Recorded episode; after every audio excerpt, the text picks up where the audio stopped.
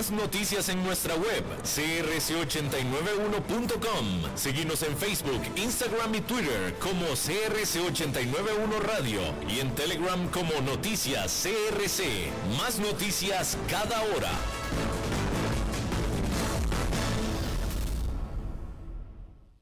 CRC 89.1 Radio y Cadena Radial Costarricense no se hacen responsables por las opiniones emitidas en este programa. Transcomer, puesto de bolsa de comercio, presenta a las 5 con Alberto Padilla.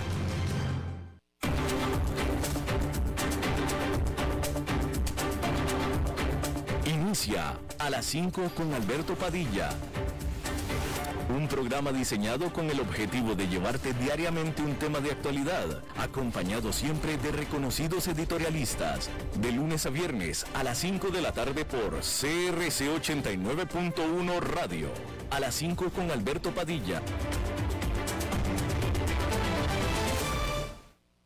Hola, ¿qué tal? Saludos, bienvenidos. Muchísimas gracias por acompañarnos. Gracias por estar ahí. Yo soy Alberto Padilla y le mando cálidos saludos desde la señal y las instalaciones de CRC 89.1 Radio en San José, Costa Rica, desde donde estamos transmitiendo a todo el mundo de habla hispana en Estados Unidos a través de Americano Media, Sirius XM Radio, canal 153 Estamos simultáneamente saliendo en vivo en la página de Facebook Live de este programa, así como también en el canal de YouTube de este programa.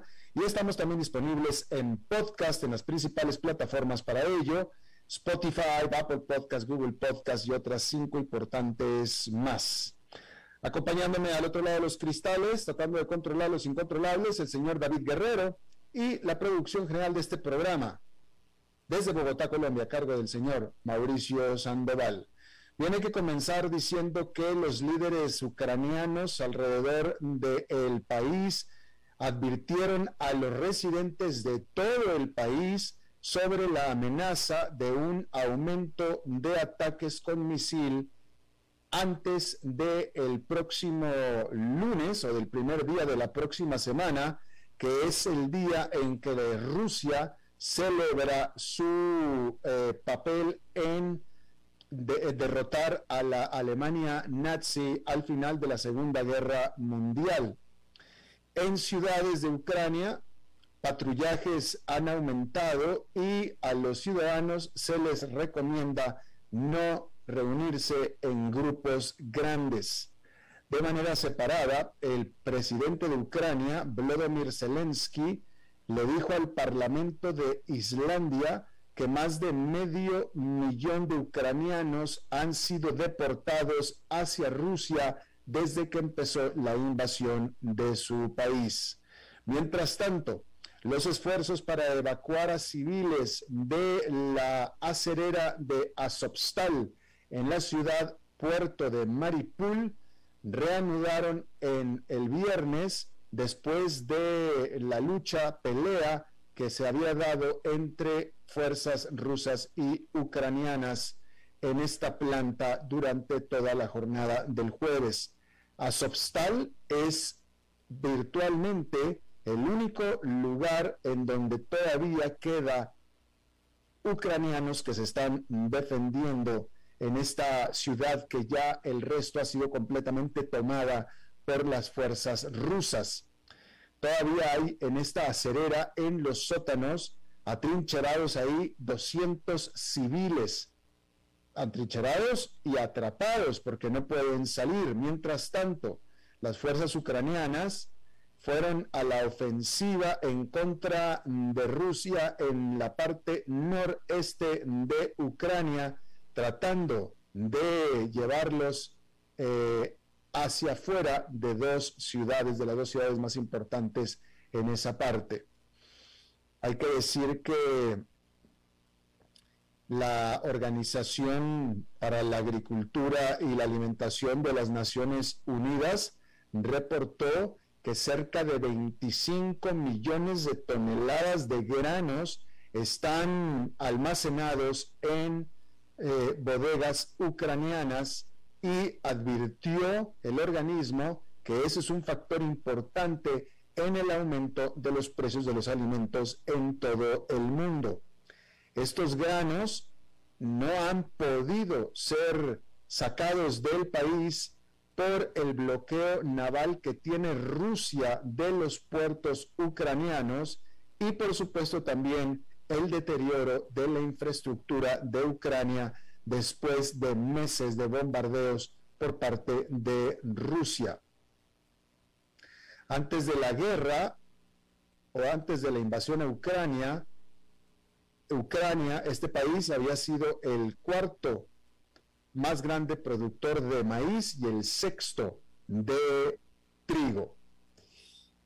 Y bueno, Rusia no utilizará armas nucleares en Ucrania, dijo el viernes el portavoz del Ministerio de Relaciones Exteriores, Alexei Zaitsev.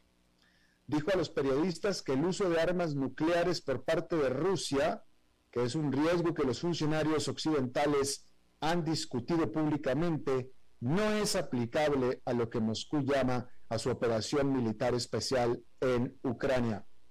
El director de la CIA de los Estados Unidos, William Burns, había dicho el 14 de abril que dados los reveses que Rusia había sufrido en Ucrania, ninguno de nosotros puede tomar a la ligera la amenaza que representa un recurso potencial a las armas nucleares tácticas o a las armas nucleares de bajo rendimiento. Por otra parte, el portavoz del Kremlin, Dmitry Peskov, dijo el viernes que había una retórica hostil proveniente de Polonia y que Varsovia podría ser una fuente de amenaza para Rusia. Polonia ha liberado los llamados para que la Unión Europea endurezca las sanciones y para que la Alianza Occidental de la OTAN arme a Ucrania mientras trata de resistir a las fuerzas rusas que se han desplegado en el este del país. La ministra polaca del Medio Ambiente y Clima, Ana Moskwa, dijo el lunes que Polonia se enorgullece de estar en la lista de países hostiles de Vladimir Putin. Y la principal compañía naviera de Rusia, la Sof planea vender parte de su flota, informó el viernes, mientras lidia con las sanciones occidentales y busca pagar los créditos retrasados. Softconflot se ha venido enfrentando a desafíos cada vez mayores para culminar las entregas pendientes al estar los puertos, compradores finales, aseguradoras marítimas y otras compañías de transporte negándose a operar con la naviera rusa en medio de las sanciones impuestas en respuesta a la invasión de Ucrania por parte de Moscú. El periódico de la industria naviera Lloyd's List informó citando a fuentes no identificadas, que hasta una tercera parte de la flota propiedad de Softcomflot está a la venta mientras busca pagar los préstamos occidentales. Al respecto, Softcomflot dijo que los rumores, así dijo, rumores sobre la venta de un tercio de su flota eran exagerados. Aceptó que se han puesto a la venta equipos de carga muy usados, que se, eh, así como embarcaciones cuyo uso parecía imposible debido a las restricciones impuestas contra la flota comercial rusa, según dijo la empresa. Softcomflot posee, posee y opera 122 buques, incluidos 50 petroleros, 34 para el transporte de productos derivados del petróleo, 14 buques cisterna, 10 gaseros y 10 rompehielos. Bueno, ¿cuál reacción de Wall Street? Bueno, vamos a hablar de eso un poquito más adelante. Antes de eso, déjenme informarle algo de suma importancia. Y es que la máquina de creación de empleos de los Estados Unidos sigue siendo vigorosa. Pero los días en que los que se aquellos días en los que se creaban millones de puestos de trabajo al mes, esos definitivamente quedaron atrás. Los empleadores de Estados Unidos agregaron durante abril 428 mil puestos de trabajo, que es la misma cantidad que en marzo, informó este viernes la Oficina de Estadísticas Laborales. Los economistas, de hecho, estaban esperando una contracción de 391 mil puestos de trabajo. Y aunque esta no contracción o la contracción que no se dio en el mercado laboral es una buena noticia, claramente se ha registrado una falta de crecimiento en el empleo que no sorprende. En parte se debe al hecho de que la recuperación ha recorrido un largo camino y estaba destinada a desacelerarse en algún momento. También se debe en parte a la escasez de trabajadores que hace que sea más difícil encontrar empleados para contratar. El mes pasado, la mayoría de los puestos se agregaron en la industria del entretenimiento, hoteles y restaurantes. La manufactura, el transporte y el almacenamiento también agregaron una cantidad significativa de puestos de trabajo. La economía aún permanece 1,2 millones de puestos de trabajo por debajo de su nivel de febrero del 2020, cuando comenzó la pandemia. La tasa de desempleo, que se esperaba que cayera a un mínimo de la era de la pandemia, se mantuvo estable en 3,6%, que de todos modos es sumamente bajo y es cercano a lo que para una economía desarrollada se le conocería como pleno empleo. Queda claro que la recuperación del empleo está entrando en una nueva fase, ya que los puestos vacantes alcanzan un máximo histórico y hay menos trabajadores disponibles para ocuparlos. Al respecto, Citi dijo a sus clientes que un grupo cada vez más reducido de trabajadores disponibles pronto deberá comenzar a limitar el ritmo mensual de crecimiento del empleo. Los datos sobre el crecimiento de los salarios se ha convertido en una parte cada vez más importante de los reportes laborales mensuales, ya que la Fed intenta discernir si está formando un círculo vicioso de retroalimentación entre inflación de precios y salarios. Y es que los economistas temen una espiral de salarios y precios en la que los trabajadores, enfrentados a costos crecientes en casa, exigen salarios más altos aumentando los costos de los empleadores. Luego estos siguen subiendo sus precios para proteger sus márgenes. Y esto es la espiral de salarios y precios que la reforma, que la Reserva Federal está tratando de evitar. Ahora, con todo esto, ¿cuál reacción de Wall Street fue más apegada a la realidad de la economía de Estados Unidos? ¿El super rally del miércoles o el superdesplome del jueves. Luego que el Standard Poor's 500 subiera un 3% el miércoles, registrando su mejor día en casi dos años, se desplomó un 3,6% el jueves en una terrible sesión. El Nasdaq Composite, pesado en acciones tecnológicas, se desplomó un 5%, marcando su peor día desde junio del 2020. Y este viernes, allá en Nueva York, continuaron las pérdidas, aunque más moderadamente. El índice industrial Dow Jones quedó con una caída de 0,3%, el Nasdaq Composite perdió 1,4% y el Standard Poor's 500 cayó 0,57%. Ahora, los bonos también cayeron bruscamente, lo que hizo que el rendimiento del Tesoro estadounidense referencial a 10 años volviera a superar el nivel del 3%. Pero, ¿qué fue lo que cambió de un día para otro, de un miércoles a jueves? Y la verdad es que no cambió mucho.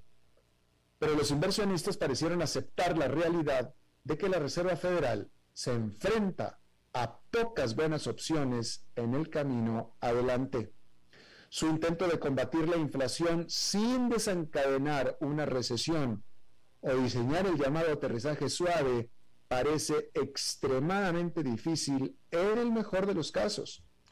El presidente de la Fed, Jerome Powell, enfatizó el miércoles que él cree que aún es posible un aterrizaje suave.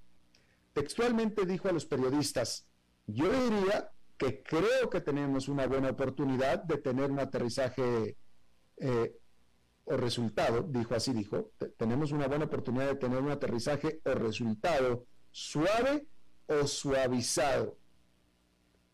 Eso dijo Jerome Powell. Pero ese mismo día, Andrew Bailey, su contraparte en el Banco de Inglaterra, les dio a los inversionistas un golpe de realidad, porque mientras que el presidente Powell de la Fed adoptó un tono sombrío pero optimista de que la Fed podría lograr un aterrizaje suave, Bailey fue mucho más pesimista sobre las perspectivas. El Banco Central de la Gran Bretaña va por delante de la Fed en su lucha contra la inflación después de haber subido las tasas de interés por cuarta reunión consecutiva. El banco dijo que ahora espera que la economía de la Gran Bretaña se estanque este trimestre y se contraiga en los últimos tres meses del 2022 con la inflación subiendo por encima del 10%. Por tanto, el riesgo de una recesión ha aumentado en ese país. Bailey declaró que ahora estamos caminando por este camino muy angosto. La libra esterlina cayó un 2% el jueves en respuesta, alcanzando su nivel más bajo frente al dólar estadounidense desde junio del 2020.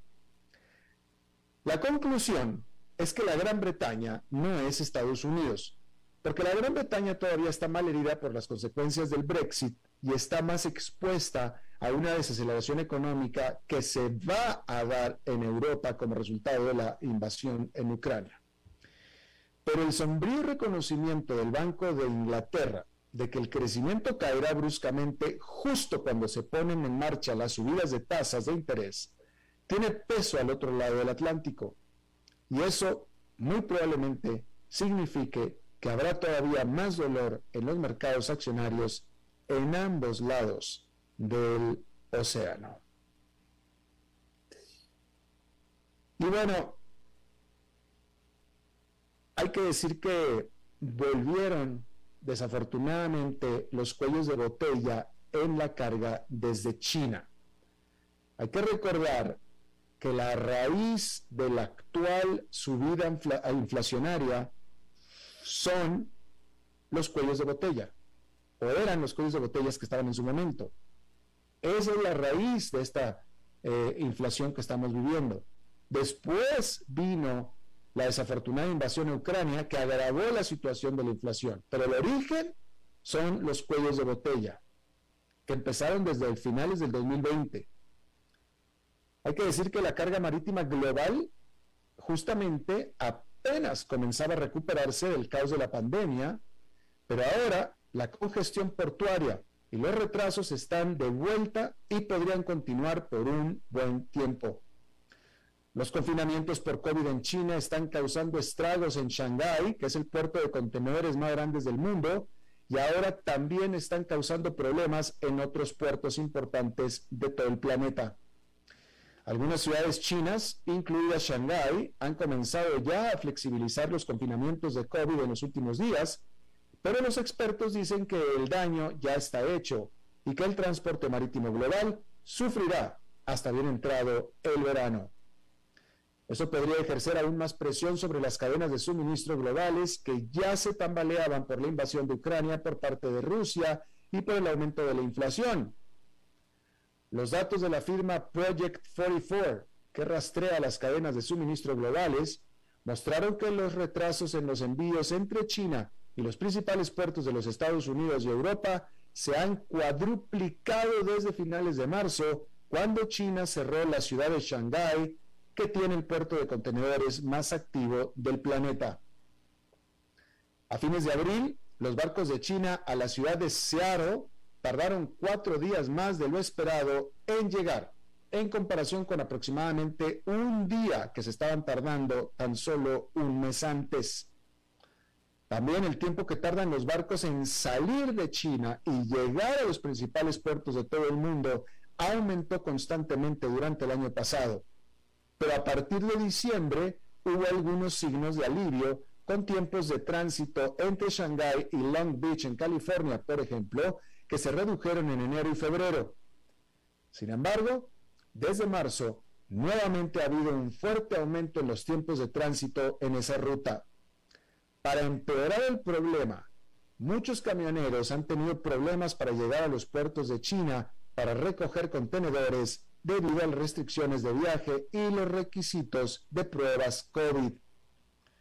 El gigante naviero Maersk el mes pasado advirtió que los servicios de camiones en Shanghái se verían gravemente afectados por estas restricciones y si los servicios de camiones se ven afectados, el barco o los puertos se ven absolutamente afectados. Justamente, déjeme comentarle en este respecto que fue justamente una entrevista que nosotros tuvimos en este programa a un ejecutivo de Maersk, y esto habrá sido durante el tercer trimestre del 2020, cuando todavía no estaba bajo el radar los problemas de la cadena de suministro, justamente en esa entrevista, aquí en este programa, este ejecutivo de Maersk fue la primera vez que yo lo escuché y no lo volví a escuchar hasta varios meses después, donde él dijo, estamos detectando fuertes problemas en la cadena de suministros, en la forma de contenedores que no están llegando o que están faltando. Esa fue la primera vez que su servidor, o sea, yo, ah, escuché sobre eso y lo dijo este ejecutivo de Maersk en esta entrevista aquí y esto fue de nuevo, en, eh, tuvo que haber sido aproximadamente octubre, septiembre, octubre del 2020, y no fue sino hasta enero o febrero del 2021 que ya este tema estaba en los medios de comunicación globales. Pero acá este ejecutivo de Maersk, y obviamente no, no lo estoy diciendo porque estoy haciendo un alarde de mi programa, sino que lo estoy diciendo porque Maersk es justamente quien tiene el termómetro de lo que está sucediendo y en esa ocasión lo dijo aquí en este programa que fue pues un momento bastante revelador y quién iba a pensar que casi dos años después seguimos inmersos en ese problema. Bueno, cambiando de tema, hay que decir que Elon Musk está enfrentando muchos temores muchas dudas y cuestionamientos dentro de Twitter sobre cómo es que liderará a la compañía de redes sociales que acaba de comprar. Pero lo que sí es que no tuvo problemas en encontrar grandes patrocinadores para respaldar su visión. Musk ha recaudado un poco más de 7 mil millones de dólares en financiamiento de capital adicional para ayudar a financiar su compra de Twitter. Los nuevos inversionistas incluyen grandes estrellas como el fundador de Oracle, Larry Ellison, que es también junto con Musk uno de los hombres más ricos del mundo, la plataforma de criptomonedas Binance, un príncipe saudí y la firma de capital de riesgo Sequoia Capital, según una nueva divulgación regulatoria que Musk presentó esta semana. El anuncio se produce después de que Musk obtuvo compromisos de deuda de bancos, incluido Morgan Stanley, acumulando un total de 46.500 millones de dólares en financiamiento para privatizar Twitter. Bueno, ¿y qué opinan los pequeños inversionistas de esto? Las acciones de Twitter subieron casi un 3% el jueves, día de fuertes desplomes en el mercado en general, ya que el anuncio sobre la nueva financiación reforzó la confianza en que el acuerdo se concretará. Sin embargo, las acciones, que cerraron en 50 dólares con 36 centavos cada una, todavía están por debajo del precio de oferta de Musk de 54 dólares con 20 centavos. Permítame eh, decirle que estos inversionistas que Musk ha traído eh, con él, no, esta es mi opinión personal, no me parece, en primer lugar, no, creo que lo estén haciendo con la misma visión de Musk en nombre de la libertad de expresión, que es por lo que Musk lo está haciendo. Estos inversionistas me parece a mí que lo están haciendo por eso, por inversión. Ahora, Twitter no es rentable y no hay visos de que Twitter vaya a ser rentable nunca. El propio Musk dijo que él no está haciendo esta compra por rentabilidad o por motivos económicos o financieros, no lo está haciendo para ganar dinero, lo está haciendo por la libertad de expresión. Él sí, sus socios no. JP Morgan le está dando gran parte del financiamiento y no lo está haciendo porque JP Morgan esté apoyando la libertad de expresión. Todos ellos lo están haciendo por inversión. Pero si entonces Twitter no se prevé que vaya a ser una buena inversión, entonces ¿qué está pasando? Pues lo que está pasando es que quien está garantizando estos préstamos es el propio Elon Musk. Esta plata se la están prestando a él, no a Twitter. Él es el que tiene plata, él es el que va a responder y él es el que va a pagar. Y por eso es que le están invirtiendo la plata en Elon Musk, no en Twitter. Y esa es una diferencia importante. Antes de una pausa, hay que decirle que eh, Nueve personas hasta ahora han fallecido en una explosión que destruyó un histórico hotel en La Habana, Cuba, de acuerdo a informes oficiales. Trece personas aún siguen desaparecidas y 30 están en el hospital producto de esta explosión que, según los informes, eh, parece que fue producto de una, eh, de una fuga de gas en este hotel Saratoga cerca de La Habana. Hay que decir que este hotel estaba cerrado y llevaba cerrado ya dos años por la pandemia y estaba por reabrir apenas la próxima semana hasta que explotó. Y hay que decir que eh, en México un periodista más fue asesinado en el estado de Sinaloa este jueves y se trata de el periodista número 9 eh, que ha sido asesinado en México en lo que va de este año. Nueve periodistas que han sido asesinados en México en lo que va nada más de este año. Luis Enrique Ramírez, este periodista veterano y columnista del diario El Debate, fue asesinado y su cuerpo tirado a la orilla de una carretera en el estado de Sinaloa y por supuesto levantando la condena internacional. Eh, hay que decir que en lo que va de la presidencia de Andrés Manuel López Obrador han sido asesinados 34 periodistas en México. Vamos a hacer una pausa y regresamos con nuestra entrevista de hoy. A las 5 con Alberto Padilla, por CRC 89.1 Radio. El valor en la ética incluye no tener miedo de lo que se dice y a quién se le dice, sin importar las consecuencias o represalias que puedan sobrevenir. Entre los valores éticos más relevantes se pueden mencionar justicia, libertad, respeto, responsabilidad, integridad, lealtad, honestidad y equidad. Los valores éticos se adquieren durante el desarrollo individual de cada ser humano en el entorno familiar, social, escolar e inclusive a través de los medios de comunicación. Solo si lo público y lo privado caminamos en positivo y con valores, Costa Rica saldrá adelante. Un mensaje de la Cámara Nacional de Radiodifusión, Canara. ¿Sabía usted que Transcomer es el puesto de bolsa de comercio más grande de Costa Rica, con 19 años en el mercado y miles de clientes? Cuentan con asesores y corredores expertos que saben de lo que hablan y ofrecen productos de inversión seguros y modernos, hechos a la medida. Pero sobre todo, al invertir en Transcomer, usted invierte en la única bolsa vigilada por el Banco Central. Y en un mundo sobrecargado de información, usted debe de estar con los mejores. Transcomer, puesto de bolsa de comercio. Construyamos juntos su futuro. Somos expertos en eso.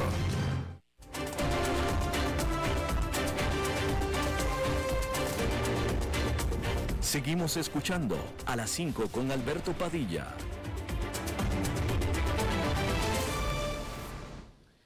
Muchas gracias por continuar con nosotros. Eh, cada vez más, eh, cada vez más, más serios medios de comunicación se han abocado a reportar acerca de lo que ellos han visto, esta tendencia de empresas que antes estaban en Asia y que por la pandemia y los problemas de cadena de suministro se han venido a México y Latinoamérica.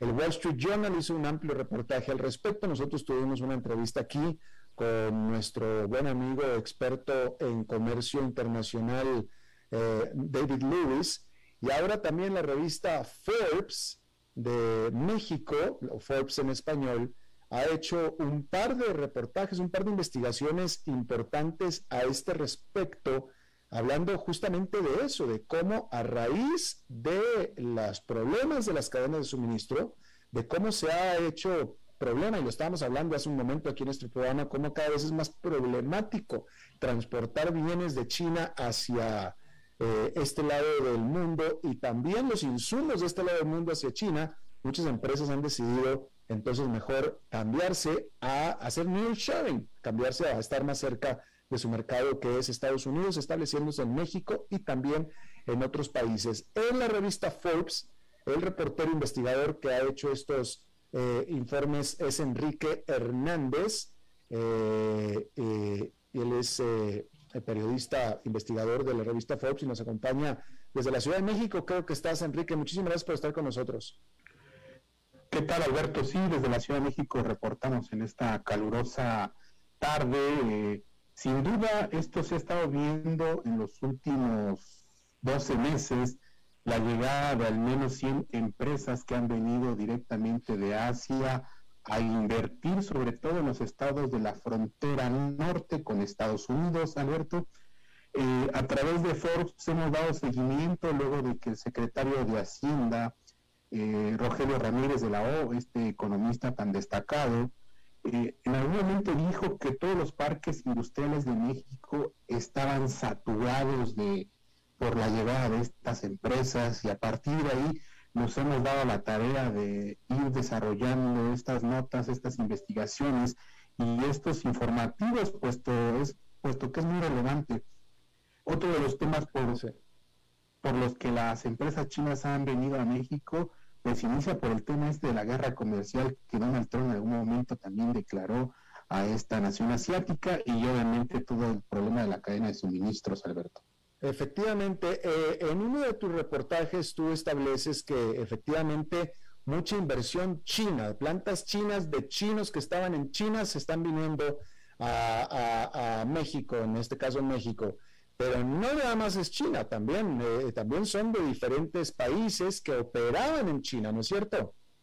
Así es, eh, se ha detectado la llegada de empresas eh, de origen japonés, de, Alemania, ha habido intenciones de otras empresas de, Rumania, en algún momento también se ha hablado de, llegada de, fondos de inversión a México con intenciones de destinar millones de cientos de dólares a proyectos provenientes de Hong Kong y, Singapur.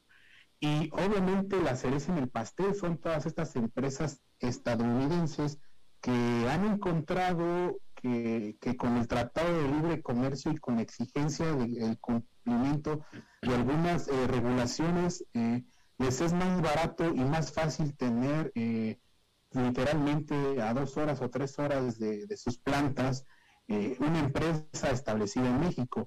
Y, que obviamente pues ya no estarían eh, sufriendo por todo este tema de, la crisis del contenedor que en algún momento ha provocado que los contenedores en los puertos, sobre todo de Long Beach, estén más de tres meses, cuatro meses, y sin duda para las empresas esto encarece el, bien, los bienes y servicios que, en algún momento ofrezcan o fabriquen, Alberto.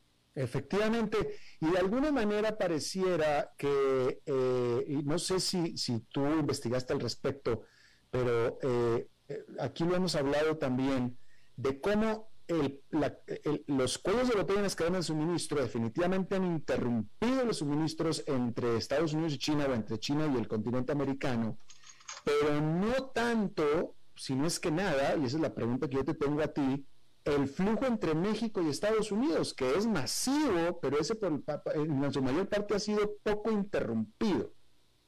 Pues no, no, no se ha visto interrumpido, puesto que la, única parte donde sí se vio interrumpida fue el cruce de mexicanos cuando todo el tema de la pandemia, ¿no? Recordemos esta parte, pero el comercio siguió, siguió fluyendo, siguió el traslado de mercancías. Eh, era casi inaudito ver que que se frenara la producción de vehículos. En México nunca se frenó esa parte. Las empresas siguieron operando durante la pandemia y, obviamente eh, los, eh, el traslado de estos bienes y servicios a Estados Unidos eh, desde México se da a, través de barcos que serían que llevarían a los puertos de Houston y esta parte del Atlántico y por el otro lado también eh, la red ferroviaria mexicana que conecta pues, prácticamente a, los polos industriales, como en este caso el Bajío. Del, Bajío pues es un, polo industrial muy importante y obviamente hay otras eh, zonas de México, en específico la zona de Tamaulipas, Nuevo León, Coahuila, Sonora, Chihuahua, y la misma Baja California, que se han convertido en polos industriales muy importantes y que han levantado el apetito de inversionistas extranjeros para su llegada.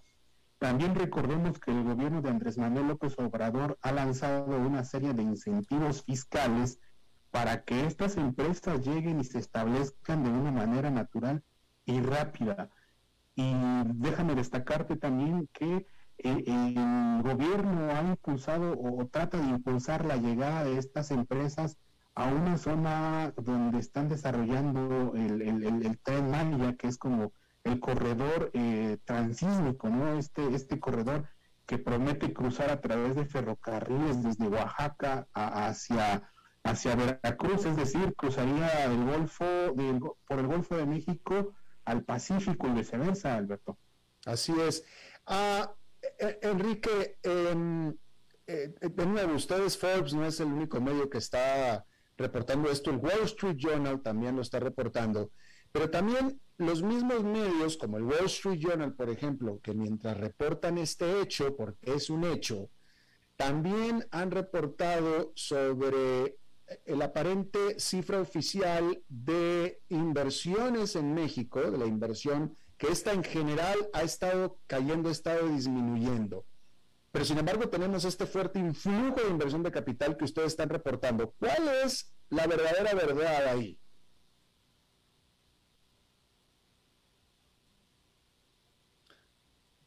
Yo eh, no estoy... Aquí, aquí te escucho, aquí te escucho, ya te escucho, Alberto. Había quedado pasmado todo, pero eh, eh, sin duda México ha venido dándose este, este esta capitalización muy importante y, obviamente esto es un momento histórico porque nunca antes se había visto, a lo mejor se vio con la llegada del Tratado de Libre Comercio en los años 90, pero ahora se ve en plena crisis que, se está dando, ¿no? Eh, ¿Qué hay de la percepción entonces? Y de acuerdo que, vaya, y de nuevo, hay, hay, hay, analistas que ponen cifras al respecto, pero ¿qué hay de la percepción? Eh, de la percepción generalizada, pero también de la propia posición eh, manifiesta al micrófono de este gobierno de México actual de no ser precisamente muy amigable con la inversión extranjera, con los eh, con el empresariado en general.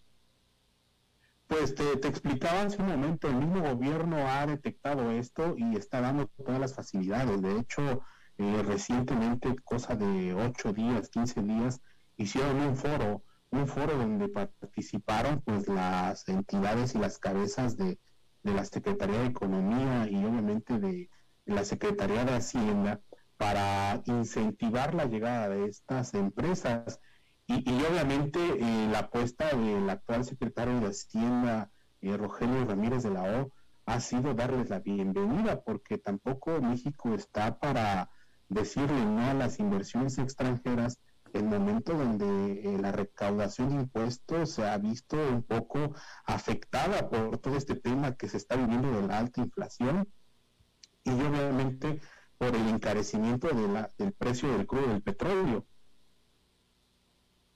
Estamos con Enrique Hernández, reportero de investigaciones especiales de la revista Forbes México.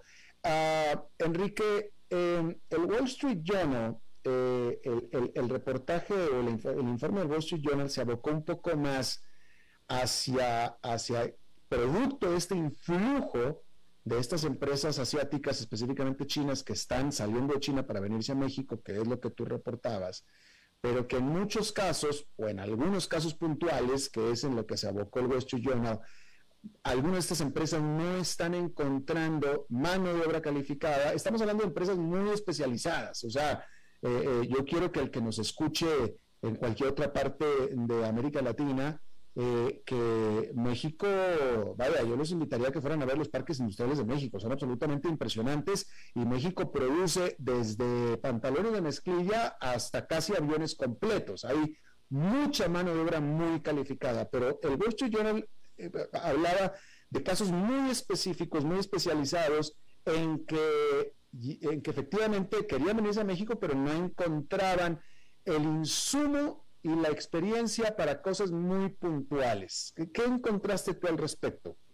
Eh, pues quizás sí lo haya el tema de esta escasez de mano de obra y sobre todo en una industria como la de semiconductores, ¿no? Porque esto pues prácticamente la fabricación de estos dispositivos se hacía en Asia y no es tan fácil enseñarle a, las personas o, en este caso a los estudiantes técnicos en México este tipo de nuevas experiencias. Eso por un lado. Y, obviamente pues también hay una alta demanda de, de mano de obra mexicana que trata de seguir cruzando Estados Unidos ya sea de manera ilegal o a través de los nuevos permisos y visas que el gobierno de Estados Unidos está dando para que trabajen no solo en industria eh, en Estados Unidos de, industria manufacturera, sino sobre todo en actividades agrícolas.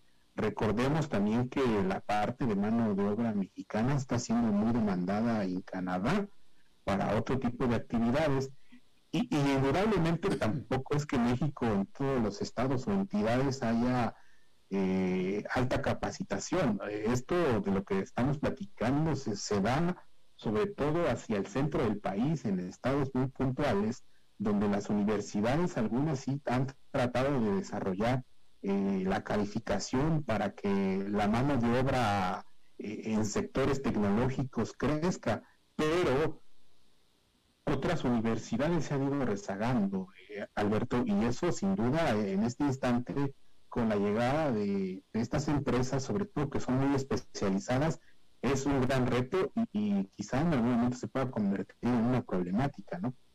Definitivamente. Eh, ¿Qué, qué pudieras identificar o especificarnos los principales segmentos o tipos de industrias que son las que se están viniendo de China y de Asia hacia México? Sí, sobre todo son las proveedoras de productos para la fabricación de telefonía.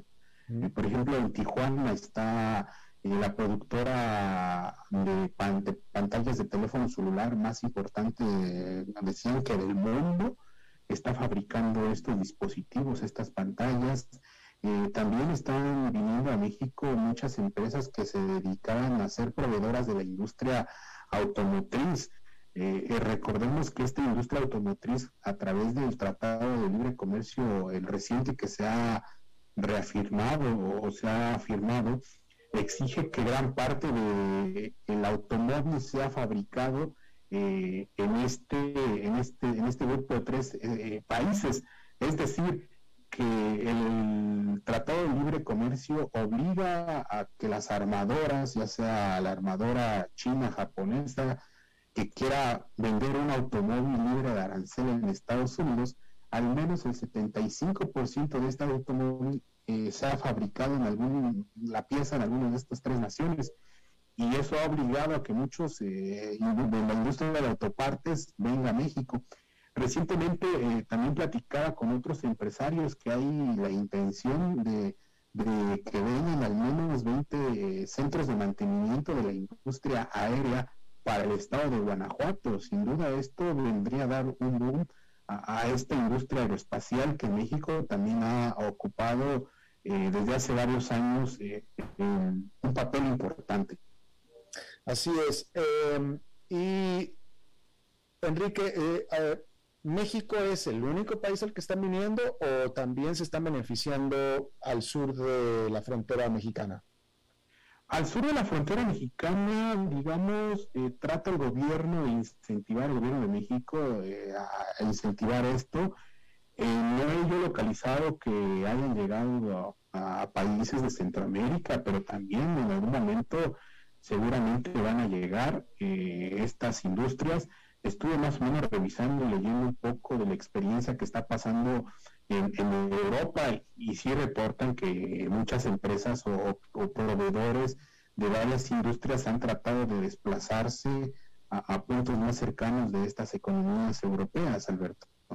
Eh, así es, eh, eh, efectivamente. Em, em, ¿Qué tanta participación hay de capitales mexicanos, en este caso, o latinoamericanos en estas empresas? Estás hablando, estamos hablando de que empresas chinas se vienen para acá, pero ¿qué tanto el propio mexicano está invirtiendo en esto? Esto se está dando más con inversionistas extranjeros, este fenómeno, Alberto, pero sin duda también la parte mexicana, sobre todo los desarrolladores de parques industriales, son los que están aprovechando esta industria. En algún momento los mismos eh, inversionistas o, constructores de estos parques explicaban y le pedían al gobierno de Andrés Manuel López Obrador, pues, eh, algunas eh, facilidades, ¿no? Sobre todo la, se, siga generando electricidad a través de energías como el sol o, el mismo viento para proveerle a estas industrias y que estas industrias sean certificadas como sustentables, que es lo que también exigen en Estados Unidos y Canadá una vez que los bienes y servicios sean producidos. Claro, estabas mencionando, Enrique, hace un poco eh, acerca de la calidad de la educación mexicana. A, ver si nos puedes abundar un poquito más en eso, porque eh, como cualquier otro país de América Latina o de cualquier otro país del mundo, el gran grueso de los estudiantes mexicanos están en el sistema público nacional. Y según tengo entendido, es fecha, eh, ahora en el 2022, que los que salen del sistema público nacional aún, por ejemplo, salen sin hablar inglés. ¿Es cierto?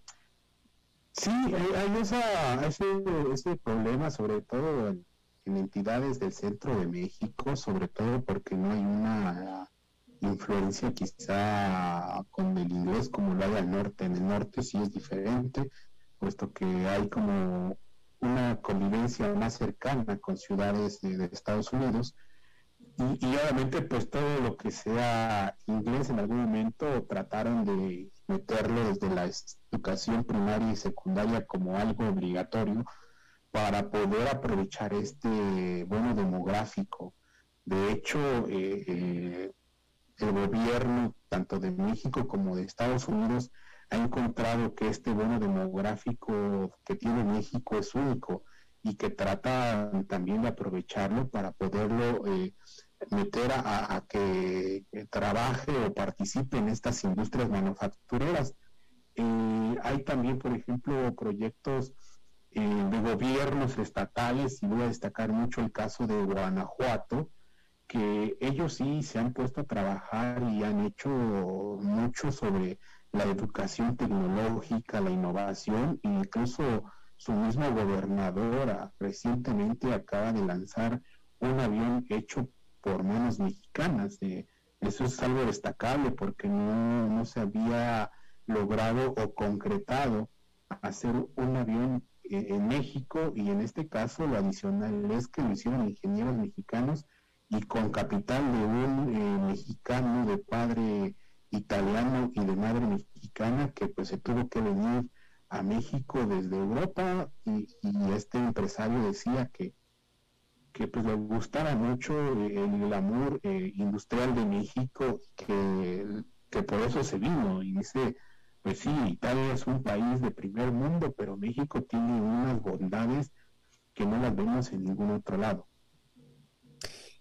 Sí, bueno, y es interesante, este, eh, definitivamente, Enrique, yo, eh, tú, eres muy joven, seguramente no, no, no, no vivías en ese momento, pero eh, ese es de notar la transformación que México o que la planta productiva en México ha tenido a raíz sobre todo del Tratado de Libre Comercio, porque hace 30 años, hace solamente 30 años, que en tiempos de economía es muy poco tiempo, pero hace solamente 30 años, eh, cuando justo se estaba aprobando el Libre Comercio entre México y Norteamérica, México era básicamente una, nación textilera, una nación donde la mano de obra más calificada eran textiles y hoy en día, 30 años después, a fuerza de, estar levantando eh, eh, inversión para mayor mano, eh, vaya, a fuerza de estar ocupando mayor mano de obra, hoy México está armando aviones, como bien estabas diciendo. Y no solo arma aviones, Alberto, también durante pandemia vimos mucho esto que, los países necesitaban insumos médicos, este aparato que, se requería para poder salvar vidas durante esta pandemia, se fabrica en México, Alberto, en toda la zona industrial de allá de, Baja California. Eh, la industria de insumos médicos de México fabrica todas estas eh, catéteres, estas agujas que que se necesita para la inyección de insulina, para cuando te quieres aplicar algún algún este alguna vacuna, todo eso se está haciendo aquí en México. Eh, obviamente, insisto mucho en que esto ha crecido por la parte manufacturera, pero también déjame decirte que por la parte agropecuaria y pecuaria México ha empezado a, a ser un gran jugador, sobre todo en productos como el aguacate, en productos como eh, las fresas, las berries, las zarzamoras, incluso el mismísimo tequila y ahora el mezcal. Ah, tú lo has dicho, es cierto. Estos, estos dos últimos eh, no es que hayan pegado en casa necesariamente, pero es cierto, también hace 30 años el tequila para nada era, era eh, tan globalizado como en este momento y el mezcal todavía menos. Y hoy son ya productos mundiales, los encuentras en cualquier lado y en cualquier lado los piden. Sí, y, obviamente hay otro tipo de bebidas como el bacanora, que son bebidas más regionales y parecidas a estas dos que te dije, el tequila y el mezcal, y, y no han pegado tanto, pero se está haciendo el trabajo. Eh, algo también relevante es la industria cervecera mexicana. No por nada eh, las empresas que la controlan pues son holandesas, ¿no? Y, alemanas, brasileñas. Y sin duda estas empresas siguen creciendo. Definitivamente. Enrique Hernández, reportero de investigaciones especiales de la revista Forbes México. Muchísimas gracias por charlar con nosotros esta tarde. No, a ustedes por invitarme y seguimos aquí eh, a la orden. Y un abrazo hasta Costa Rica. Igualmente para ustedes también. Vamos a hacer una pausa y regresamos con más. A las 5 con Alberto Padilla, por CRC 89.1 Radio. El valor en la ética incluye no tener miedo de lo que se dice y a quién se le dice, sin importar las consecuencias o represalias que puedan sobrevenir. Entre los valores éticos más relevantes se pueden mencionar justicia, libertad, respeto, responsabilidad, integridad, lealtad, honestidad y equidad. Los valores éticos se adquieren durante el desarrollo individual de cada ser humano en el entorno familiar, social, escolar e inclusive a través de los medios de comunicación. Solo si lo público y lo privado caminamos en positivo y con valores, Costa Rica saldrá adelante. Un mensaje de la Cámara Nacional de Radiodifusión, Canara.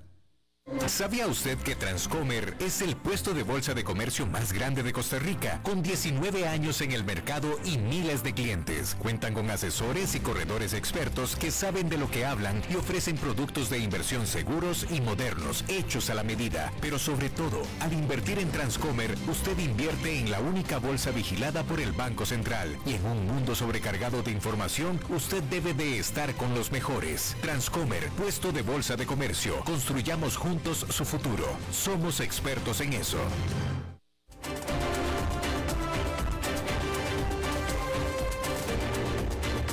Seguimos escuchando a las 5 con Alberto Padilla.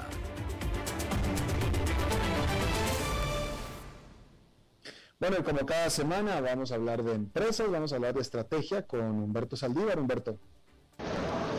¿Qué tal Alberto? Buenas tardes, ¿cómo estás? El tema del día de hoy va a ser acerca de la situación económica de las empresas, pero también el impacto que está teniendo la falta de capital humano a, nivel técnico. Eh, resulta, y que tan solo en una de las empresas que yo conozco, y ya van varias, en el área de tecnología de la información ha habido demasiada demanda por parte de Estados Unidos. Y esto ha traído que a nivel Latinoamérica, la mayoría de los eh, tecnólogos, desarrolladores específicamente, e inclusive en otras eh, áreas eh, de tecnología, ya llámese VI, llámese hardware, que pueden trabajar de manera remota, están siendo contratados por compañías en Estados Unidos. Esto ha implicado que mucho del capital humano que está a todo nivel en Latinoamérica, ya desde, desde Argentina, hasta México, prefiere trabajar de manera remota y para compañías que obviamente les están pagando un salario bastante competitivo, si no se pudiera decir bastante alto, ¿no? Eh, ves ofertas de salarios bases desde 9 mil hasta 15 mil dólares los cuales eh, muchas empresas, ya sean eh, sobre todo locales o medianas, pequeñas, pues se, les complica pagar ese tipo de salarios, ¿no? Y por otro lado, eh, prefieren a veces tercerizar esos servicios, pero pues bueno, estos servicios de, manera tercerizada y no permanente pueden salir más caros en el largo plazo. Eh, ¿Qué implica esto? Y esto lo quiero retomar en el aspecto de que ya habíamos predicho o predecido que eh, iba a haber eh, falta de capital humano para abastecer todas las necesidades de la, de la industria, ¿no? Pero ahorita se suma al hecho de que ya existe una inflación. Entonces, obviamente, aquel capital humano que sea hábil, que tenga habilidades técnicas, que sea bueno, pues va a preferir que le paguen de manera remota y sin tener que tener complicaciones para eh, eh, sin tener complicaciones para tener que viajar, eh, estar de manera presente, etcétera. Creo que esto va muy de acorde a lo que ya se había predicho, lo vuelvo a decir, pero también es importante el impacto de, toda la macroeconomía que estamos sufriendo y cómo eventualmente aquellos eh, puestos, perfiles eh, que técnicos que se necesitan sobre todo en la actualidad, pues van a empezar a ganar mucho mejor y de alguna manera para ellos va a ser algo, algo bueno en el futuro, ¿no? Te agradezco y estamos en contacto. Buen fin de semana. Muchas gracias, Humberto Saldívar, como siempre, por tu participación. Bueno, eso es todo lo que tenemos por esta emisión. Muchísimas gracias por habernos acompañado. Espero que terminen su día en buena nota, en buen tono y nosotros nos reencontramos en 23, en 23 horas. Bueno, nos reencontramos en la próxima. Que la pasen muy bien. A las 5 con Alberto Padilla fue traído a ustedes por Transcomer, puesto de bolsa de comercio. Construyamos juntos su futuro. Somos expertos en eso.